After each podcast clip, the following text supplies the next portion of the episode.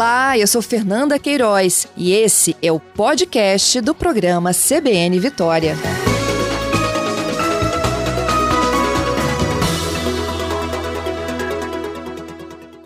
Olá, Júlio, bom dia.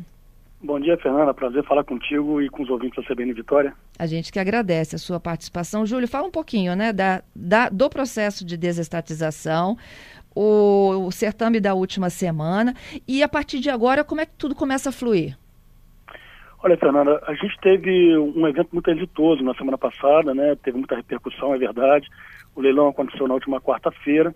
É, e assim, a, a, grande notícia que a gente teve nesse momento, primeiro é de que é, é, houve interesse do mercado por esse ativo, né? É, mesmo num momento que você tem incertezas globais, que você tem situações de macroeconomia ainda incertas, em ano eleitoral, né? E, e, circunstâncias como essa, inclusive, podem trazer alguma especulação, a gente ainda assim logrou êxito no certame, o que revela é, a assertividade do trabalho, que não começou agora, né? começou há três, quatro anos atrás. É, esse negócio da Codesa, né, a, a, privatização da Codesa com a concessão dos portos de Vitória, Capoaba e Barra do Riacho é um negócio que é, vai ultrapassar 2 bilhões de reais, tá, tá Fernanda? É, faço questão de esclarecer de antemão para os ouvintes, porque é, o negócio da Codesa, a privatização da Codesa não se limita àquilo que foi anunciado na semana passada, que é a proposta de 106 milhões, que foi a proposta vencedora da Quadra. Então, eu explico melhor. É, Qualquer licitante que quisesse adquirir a Companhia Docas do Espírito Santo teria que desembolsar 327 milhões a título de compra das ações da empresa, ok? Uhum. É, teria que assumir também os passivos judiciais, sobretudo passivos trabalhistas, previdenciários, é, na ordem de 71 milhões de reais.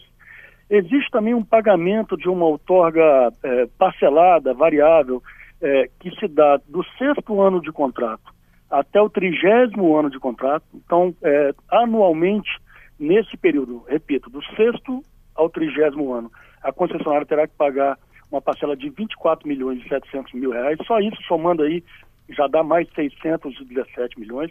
Estou colocando essa, esses números todos aqui para ser enfático, assim, com a grandeza da, do feito. Né?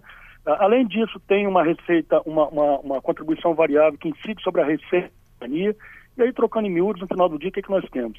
É, essa é, licitante, ela assume de antemão a obrigação de pagar 1 bilhão e 200 milhões de reais ao longo dos 35 anos, fazer ainda é, investimentos que são obrigatórios na ordem de 855 milhões, só aí já está ultrapassando 2 bi, e aí é, existe um critério de eleição, de identificação da melhor proposta.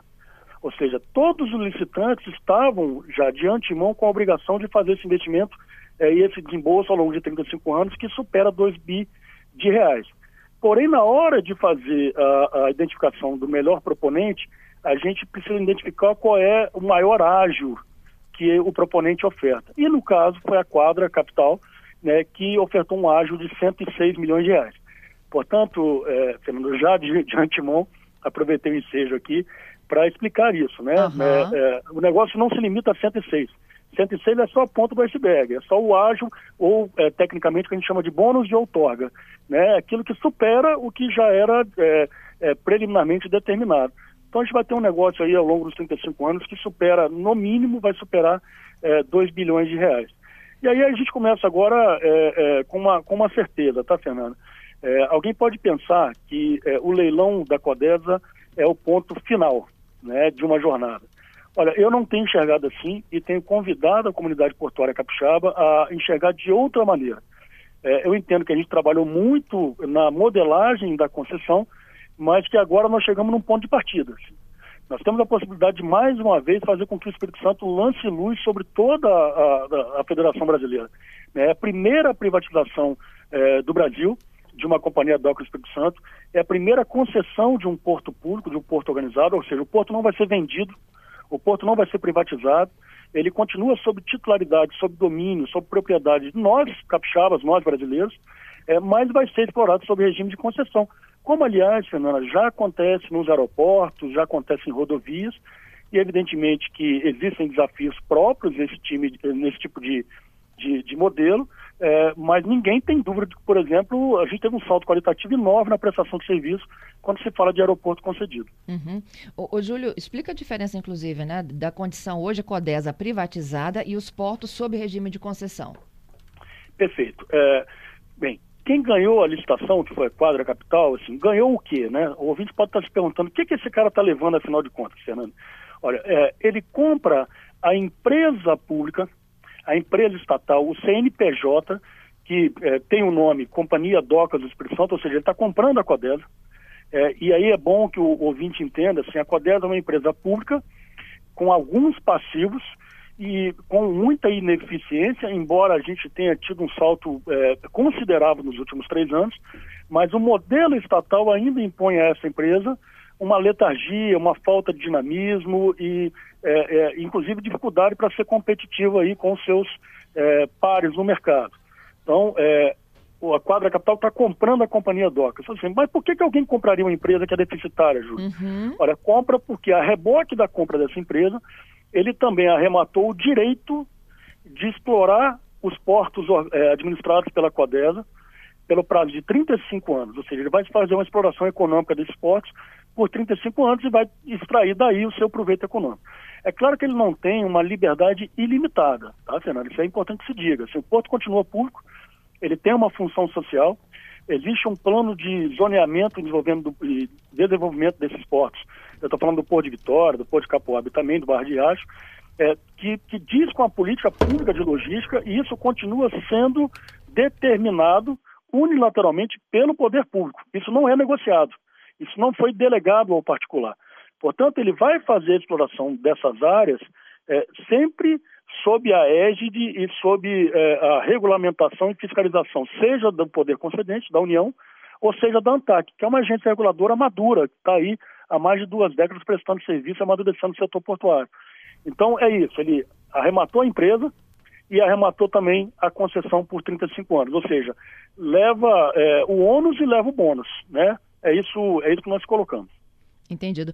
Ô, Júlio, e esse processo de concessão, ele é imediato e de privatização também? Ou seja, a, a partir de quando que a empresa efetivamente começa a, a gerenciar a companhia docas e administrar os portos? É, sua, sua pergunta é muito oportuna, é, Fernanda, para a gente, é, inclusive, é, passar a, a, a, a, comunicar às pessoas, assim, ter um alinhamento de, de expectativas. Assim. Existe uma, uma expectativa imediata que foi se criando, como senso comum, de que, uma vez feito o leilão, a concessionária no outro dia já estaria gerindo o, o negócio, os portos. Não é assim. Tá? Existe uma governança a ser, a ser é, exaurida, é, não, isso não é ruim, tá? Ao contrário, isso é muito bom. Então a gente está ainda em fase de licitação, porque ah, os documentos de habilitação da quadra capital estão sendo apresentados. A gente não tem é, nenhuma, nenhum prognóstico de que vai ter problema nessa fase procedimental, mas é uma fase que existe, está previsto em lei e que a gente tem que superar. É, e passado é, essa fase de habilitação, existe ainda a fase de liquidação, a análise dos bens da companhia. Então, processos como esse segundo regra de experiência, é, é, sugerem que a transição vai durar de quatro a seis meses. É, a notícia que eu considero muito boa é de que esse ano ainda a concessionária é, está assumindo aqui a gestão dos portos públicos do Espírito Santo. Uhum. E com os processos que hoje existem, né? Funcionário, administrativo, os sindicatos ligados à atividade portuária, as empresas hoje que já operam os berços, como é que se dá essa transição toda? Perfeito. É, assim, numa resposta mais objetiva, eu poderia te dizer, Fernanda, que enquanto a Codesa não for transferida para um agente privado, ela permanece sob o regime estatal. Então, é, é, se ela precisa comprar, por exemplo, mobiliário, ela tem que licitar. Se ela quisesse eventualmente explorar alguma área que está ociosa, ela também tem que fazer uma licitação pública. Então, por hora, é, não muda. É, mas eu disse, essa é uma resposta a, objetiva. Eu não quero ficar só na primeira página é, contigo, com seus ouvintes. Né? É, na prática, o que, que vai acontecer nesse período de transição? Olha, tudo aquilo é, que já foi é, pactuado, já foi negociado, ou seja, contratos que estejam em vigor, a Codesa de hoje terá que respeitar, não muda nada, e a Codesa de amanhã também terá que respeitar. Então, é, para dar um exemplo mais claro, olha, a Codesa tem um contrato de longo prazo com um determinado operador portuário ou com um determinado terminal portuário digamos de 10 anos, só vai vencer daqui a 10 anos. Olha, não é porque a Codela foi levada a leilão na semana passada que ela tem autorização para descumprir o contrato. Até porque o ato jurídico se aperfeiçoa. E esse é um mandamento, inclusive, de índole constitucional, não poderia ser diferente. Quando o concessionário chegar, ele herda todos os direitos e também os deveres. E se esse contrato, no, na, no exemplo hipotético que eu estou colocando, tiver vigente ainda, ele também vai ter que cumprir. Agora, ele não está obrigado é, a, manter esse contrato para depois de sua vigência. Né? Uma vez exaurida a vigência desses negócios, desses pactos, é, a concessionária terá uma liberdade negocial que a Codesa de hoje, a Codesa estatal, não tem. E esse é o ponto fundamental para entender o modelo de concessão, Fernanda. É, a Codesa hoje administra três sites portuários, como eu disse. Existe aproximadamente metade da área hoje ociosa. E essa ociosidade não é por letargia, por falta de vontade política, para usar um jargão, é, de quem está aqui na Codesa ou de quem esteve. Também não é falta de interesse do mercado. O problema é que as fases formais, burocráticas, letárgicas que a gente tem para poder, enfim, é, permitir que alguém explore uma área economicamente, ela é tão sacrificante, ela é tão demorada, que no final das contas a carga vai embora e a gente não consegue ocupar o espaço portuário. É, nós temos que lembrar que a Codesa está hoje é, envolta num ambiente concorrencial. Enquanto demora aqui três, quatro anos para permitir que alguém explore uma área ociosa, é, é, o dono da carga tem outras opções. E a, e a carga é a rainha do porto, assim, é, é, a, a, carga não espera. Se ela entender que no Porto de Vitória ela não vai ter o dinamismo que, ela, que é necessário para a regra do negócio dela, ela vai para um terminal privado. Pode ser um terminal privado aqui no Espírito Santo, e eu, como capixaba, até comemoro. Eu estou falando dos terminais, por exemplo, do Complexo de Tubarão, eu estou falando do, de Porto Ocel, em Barra do Riacho, estou falando do Porto da Imetame, que está por vir, a gente está ansioso para que tudo dê certo mesmo. É, mas pode ir, por exemplo, para o Porto do Açu, no norte do Rio de Janeiro, e a gente vai perder carga, como de fato já aconteceu aqui no estado do Espírito Santo. Mas o que, que amarra é, a princípio, Júlio? É a burocracia? É, é, é a burocracia, é o ônus, o custo regulatório que nós temos. Só para você ter uma ideia, Fernanda, é, para que hoje eu identifique uma área e diga, olha, está disponível para o mercado, eu preciso fazer um estudo de viabilidade técnica, econômica e ambiental, mas para fazer esse estudo eu tenho que fazer uma licitação. Quando eu recebo esse estudo, aí eu lanço no mercado é, e, e, e, e, faço um procedimento de manifestação de interesse. É uma mini licitação. Eu recebo o interesse. Depois que eu recebo o interesse, eu demoro mais ou menos um ano para poder contratar especialistas e fazer a licitação. Só que quando eu faço a licitação, eu tenho que ter autorização prévia do Ministério da Infraestrutura, da ANTAC, dependendo do tipo de projeto. Por exemplo, se for da cadeia de óleo e gás, eu também preciso da, da Agência Nacional do Petróleo. É, eu tenho que passar previamente pelo Tribunal de Contas da União e esse processo concorre com o Brasil inteiro. Então, não raro, embora o Ministério da Infraestrutura tenha abreviado esse prazo eh, nessa última gestão, eh, o prazo ainda não é satisfatório. A gente demora pelo menos dois anos para ultimar isso tudo. E dois anos, eh, geralmente, não é, assim, não, não cabe na expectativa do mercado. E aí o mercado vai buscar outras alternativas logísticas. esse, esse hoje é o grande, do ponto de vista do desenvolvimento do porto, de geração de riqueza e de, de, de, de empregos, inclusive, aqui para a zona portuária capixaba, é, no sentido de, de, porto público, né? Esse é o grande desafio. Ou seja, com a concessão, o que, que muda, né? Vamos falar de, de flores também, assim. Com a concessão, é, bem, a concessionária, ela já passou previamente por uma licitação, ela já ganhou o certame e ela vai ter, então, liberdade para explorar essas áreas. O procedimento é muito mais expedito. Não é um expedimento, é, é, não é um procedimento, perdão, é, feito é, sem transparência, sem publicidade, não é isso. Mas o procedimento ele é muito mais finalístico, ele é muito mais comprometido com o resultado do que com o aspecto formal. E aí é, é isso que gera riqueza. Assim, nós, precisamos ter o um compromisso, Fernanda, é, de dividir, dividir, riqueza, não dividir pobreza, sabe? É, eu, eu, sei que a minha frase é, pode ser importante, mas eu espero, honestamente, não ser mal interpretado. Ou seja, nós precisamos emancipar a atividade portuária do Espírito Santo, né? É, assim, explorar ainda mais a vocação do nosso Estado para a atividade é, de comércio internacional, e para isso nós precisamos ter, assim, ter capital, ter investimento, compra de equipamento, ter liberdade negocial, ter dinamismo, porque é isso que vai gerar o que as pessoas querem: emprego, renda, uhum. tributo para os poderes públicos. Né? É, discutir porto público só por ideologia é, leva a esse estado paralisante que nós temos hoje. E não é um problema só do Porto de Vitória que, se, que, que bem se diga, tá, Fernanda? Isso é um problema de todas as companhias docas do país. Ok. Júlio, se eu pudesse pegar aqui como, por exemplo, o processo de dragagem, né? Quase duas décadas, não é isso? Perfeito. É, é se, do teu ponto de vista aqui, então, com a privatização da CODES e a concessão dos portos, a gente não ficaria 20 anos para concluir um processo desse. E, inclusive, assim, o prefeito de La Velha me disse que vai ter que fazer novamente, não é isso? Fernanda, assim, seu exemplo, eu estava aqui me esforçando para dar um exemplo que ilustrasse o meu ponto, mas o seu exemplo é, é, é melhor do que o meu. É, olha só, é, a dragagem demorou 20 anos, não foi por desídia de quem estava aqui na Companhia Docas. É Falta de dinheiro. Companhia, a companhia Docas não tinha comprometimento com o resultado financeiro, portanto, não tinha boa performance financeira, não tinha capacidade própria de investimento e, não raro, tinha que ir a Brasília de pires na mão para conversar com o governante de então, e perceba que eu não estou personificando em nenhum governo, é, para tentar alguma emenda parlamentar, para tentar algum, algum recurso de orçamento do Ministério na época dos transportes, e aí com isso é, conseguir alguma coisa. Mas assim, é o Brasil todo no balcão em Brasília pedindo dinheiro. Uhum. É, e, e, e, assim, a nossa capacidade de articulação, eu devo dizer, foi, foi boa. Ao longo dos anos, a bancada, as bancadas capixabas em Brasília atuaram bem mas esse modelo que não é, não é satisfatório. Assim, uma empresa não pode estar dependendo de recurso externo, a fundo perdido, para poder fazer aquilo que ela está vocacionada para fazer, que é prover um serviço portuário de qualidade. Ou seja, porto sem dragagem não é porto. E aí, o que, que nós fizemos? É, é, é demorou 20 anos, demorou 20 anos. Conseguimos fazer uma dragagem de aprofundamento importantíssima? Sim, conseguimos, e isso merece ser, é, merece ser comemorado. Só que a gente precisa fazer uma dragagem de manutenção, porque a uhum. natureza age, né?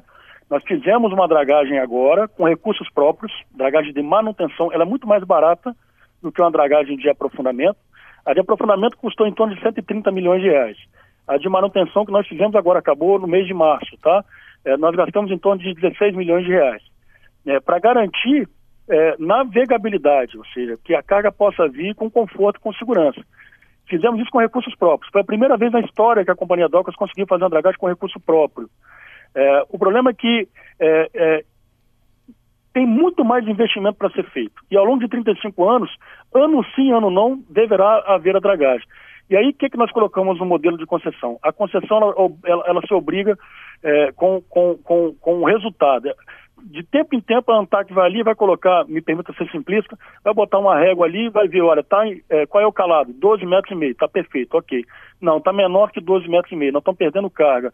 A concessionária ela vai ser punida, ela recebe uma punição administrativa, ela pede receita no próximo ciclo de revisão da tarifa, a tarifa dela baixa, e se ela continuar dessa maneira, ela corre o risco, inclusive, de perder o contrato. Agora, ela tem todo o incentivo financeiro do mundo para manter o serviço com qualidade. Porque se ela mantém o serviço com qualidade, ela tem mais carga. Se ela tem mais movimentação portuária, ela também tem mais receita. Entendi. Então, é, é, um, é um jogo de ganha-ganha. Entendido. Gente, eu estou recebendo aqui algumas participações, Júlio. Eu estou ao vivo com o diretor-presidente da CODESA, Júlio Castiglione, uma semana após o processo de concessão dos portos e de privatização da CODESA. A gente tem que esclarecer o que muda e quando muda né, a atividade portuária aqui no Espírito Santo. Porto de Vitória, Barra do Riacho. Vou pedir que você fique comigo um minutinho aqui, Júlio, só para o repórter CBN, e a gente claro. volta para falar dos funcionários e da comunidade no entorno, tá bom? Ok. Júlio, eu pedi para a gente voltar para responder aos nossos ouvintes, fala um pouquinho também de como que é esse gerenciamento agora, né, das pessoas que trabalham para a Codesa e para os portos e também para a comunidade que convive com a movimentação de cargas e atividade portuária. Perfeito, Fernanda. É, é, em princípio, é, ah, vamos tratar da questão do, dos funcionários da companhia, né? É, para que o ouvinte entenda a magnitude desse desafio que nós temos, quando o ouvinte passa ali pelo Porto de Vitória e vê o Porto de Capoaba na outra margem, vê aquela quantidade enorme de trabalhadores portuários transitando pela, pela zona do porto, assim, ele pode ter a impressão, já antecipo, equivocada, de que todo e qualquer trabalhador que está ali transitando, ele pertence aos quadros da companhia. Não, não é assim que funciona, tá, Fernando? Uhum. Hoje a companhia é, tem em torno de 230 empregados, 230 colaboradores, e eu também eu faço questão de registrar é, quando cheguei aqui há três anos, assim, é, naquele momento é, me surpreendi positivamente com a qualidade, do ativo intelectual que a Codesa tem, pessoas muito qualificadas, com nível de especialização, assim, de, nível de, de inteligência e de entendimento da regra portuária muito aguçado, e isso é reconhecido, inclusive, fora, fora do Estado. É, mas a gente está falando de um universo de 230 colaboradores. É, pelo porto devem transitar 2.000, 2.500 pessoas por dia.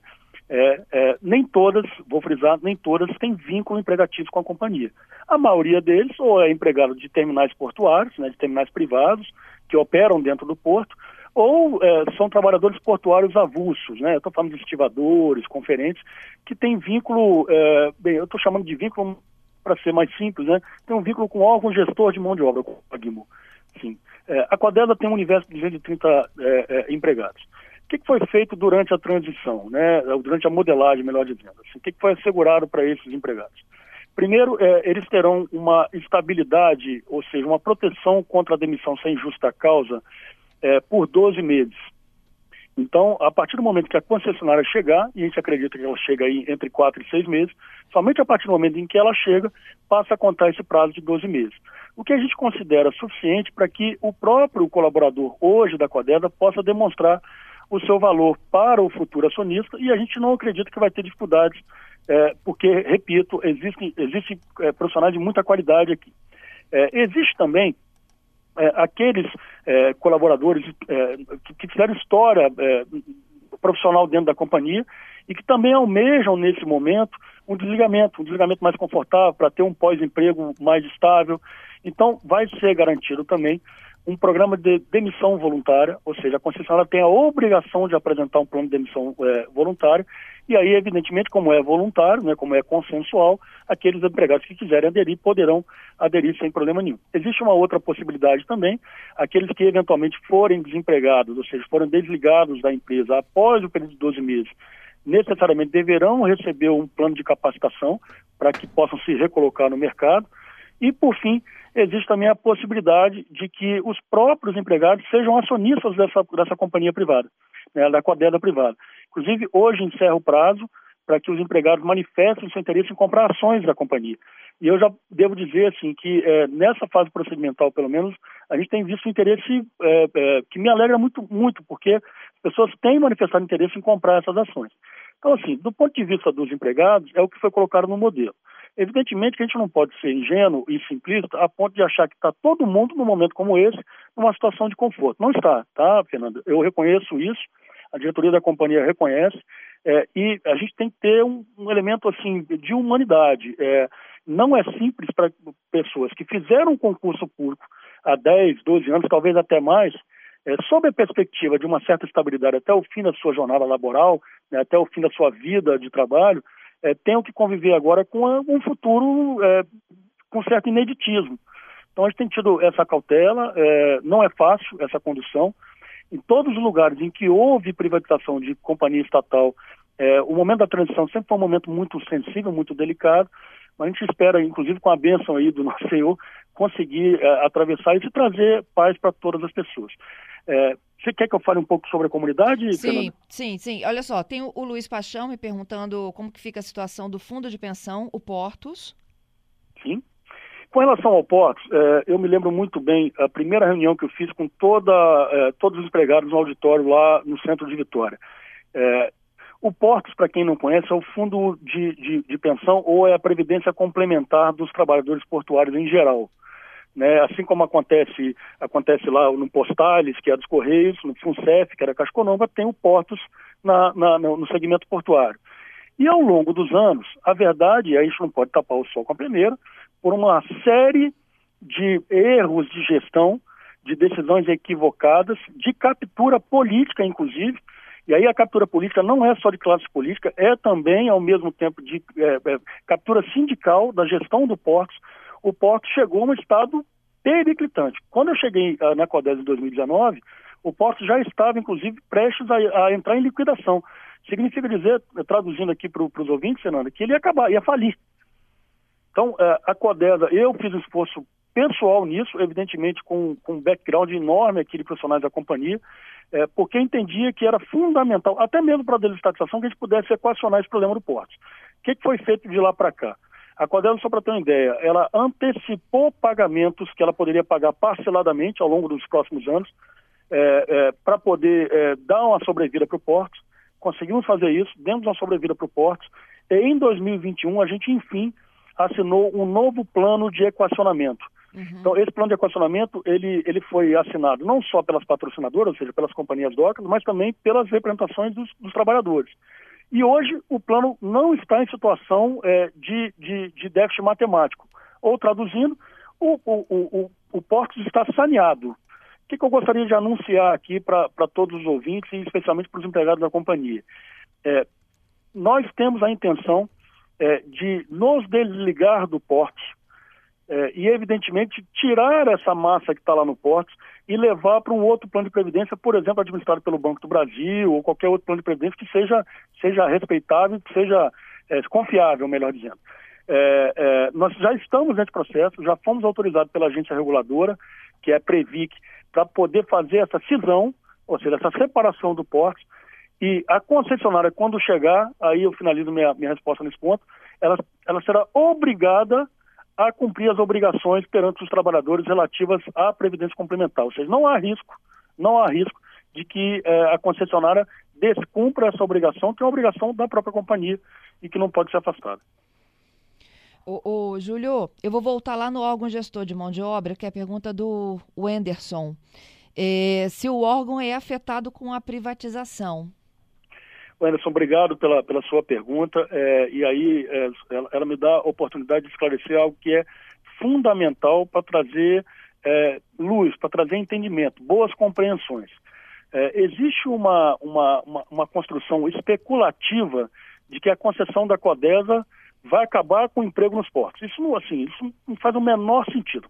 Para começar, é, Anderson, não há, no modelo de concessão da Codesa, dos portos da Codesa, nenhuma linha sequer, e eu não estou exagerando, nenhuma linha sequer que altere a forma de requisição de trabalhador ou de trabalho portuário avulso tal como existe hoje. Ou seja, é, não muda nada para aqueles trabalhadores portuários avulsos, para os TPAs. Continua sendo do mesmo jeito.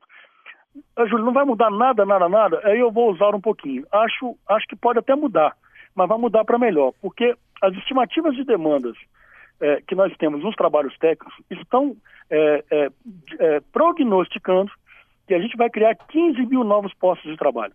Assim, ao longo desses anos, a gente vai sair de 8 milhões de movimentação de toneladas por ano para o dobro disso praticamente, e do ponto de vista de emprego, vamos criar 15 mil empregos novos. É, e como é que vai ser feito isso? Assim, onde é que está essa alquimia, Júlio? É simples. Hoje, aquela área ociosa que está lá, Wenders, quando você vê a área dentro do porto e ninguém está operando, não está operando, como eu disse, não é por falta de interesse do mercado. É porque a gente não consegue é, vencer a burocracia. Como a concessionária vai ter mais liberdade, ela rapidamente vai fazer a ocupação e a exploração econômica desses portos por intermédio de seus parceiros comerciais. Uhum. É, vai mudar a configuração do Porto de Capuaba. Isso o Capixaba pode esperar. É, aqueles portos hoje que, é, inclusive o porto está muito bem é, organizado, tá, Fernando? Eu, eu, tive a oportunidade de, ao longo desses três anos, conhecer quase 40 portos é, é, presencialmente, conversar com os gestores desses portos, e eu posso dizer, o porto de Vitória de Capoaba está muito bem organizado, está muito bem gerido, tem avanços para serem feitos, mas comparativamente a gente está muito bem. Agora, a gente não tem, por exemplo, berços especializados praticamente. A gente uhum. tem um berço especializado de container, mas a gente tem um berço do caso Atalaia, por exemplo, que custou quase 200 milhões de reais de, de, dinheiro público, mas que não tem um equipamento sequer ali. Né? Tem lá os dutos, que vai receber mais adiante algum combustível, mas hoje a descarga, por exemplo, de fertilizante, que a gente importa muito aqui para o Espírito Santo, é, de malte, que a gente também importa muito, é, a, a, a descarga é feita do navio direto para o caminhão, e isso é ineficiente.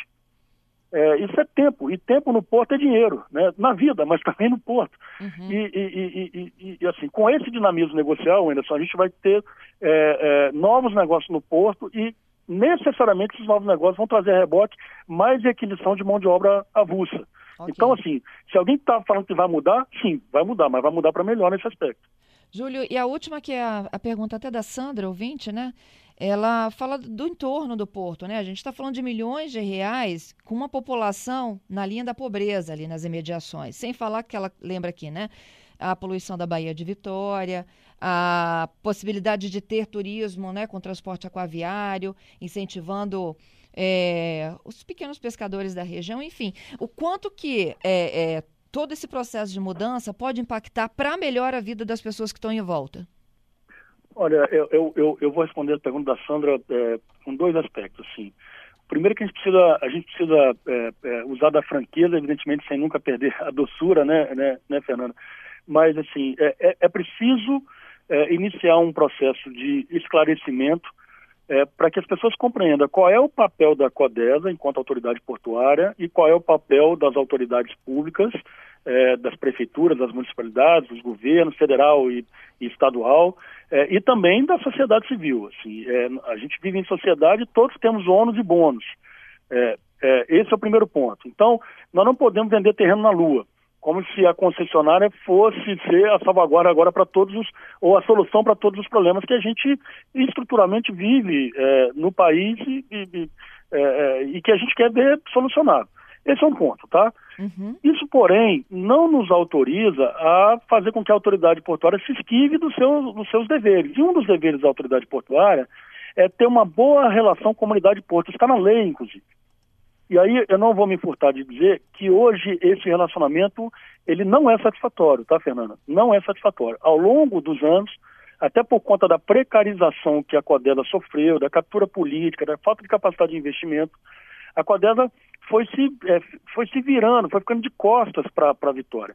Eu sou capixaba, né? Eu tenho muito orgulho é, de ser capixaba, mas é uma coisa que me incomoda muito, assim.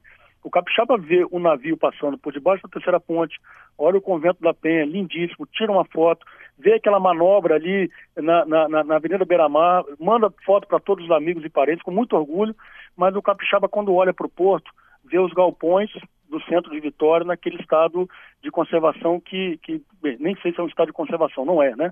Então, quando olha aquilo, o capixaba não se vê no porto. Ele tem orgulho do navio, ele tem orgulho eh, da entrada, mas ele não tem orgulho do porto. Nós temos que reconquistar isso.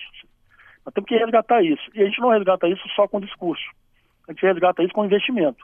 Então, é, é, eu tenho, é, nas diversas atribuições que tenho nesse papel, nessa, nessa transição, eu tenho sensibilizado né, o, o mercado, os acionistas, de que será necessário uma atenção especial para a comunidade de Grande Capoaba e também para o centro de Vitória. É, a boa notícia é de que, por exemplo, é, eu tenho conversado com o prefeito Arnaldo de Borgo é, e ele tem um plano muito relevante, muito que, que, merece ser divulgado, de reorganização viária na cidade de Vila Velha, sobretudo para receber os novos negócios. E não é só da Codela, são outros negócios também, mas que é necessário. Tenho conversado também é, é, com o prefeito Pasolini em Vitória, conversei com o, secretário Marcelo, é, e existe um interesse genuíno, concreto, verdadeiro, de revitalizar alguns equipamentos no centro de Vitória. Estou uhum. falando ali, por exemplo, na Vila Rubim. Ah, Júlio, você está prometendo então que a Codesa vai revitalizar o centro de Vitória por si só? Não, não estou. Mas eu não tenho dúvida nenhuma de que a concessionária privada terá mais liberdade, terá uma dinâmica melhor para fazer, para se colocar como parceiro efetivo das municipalidades.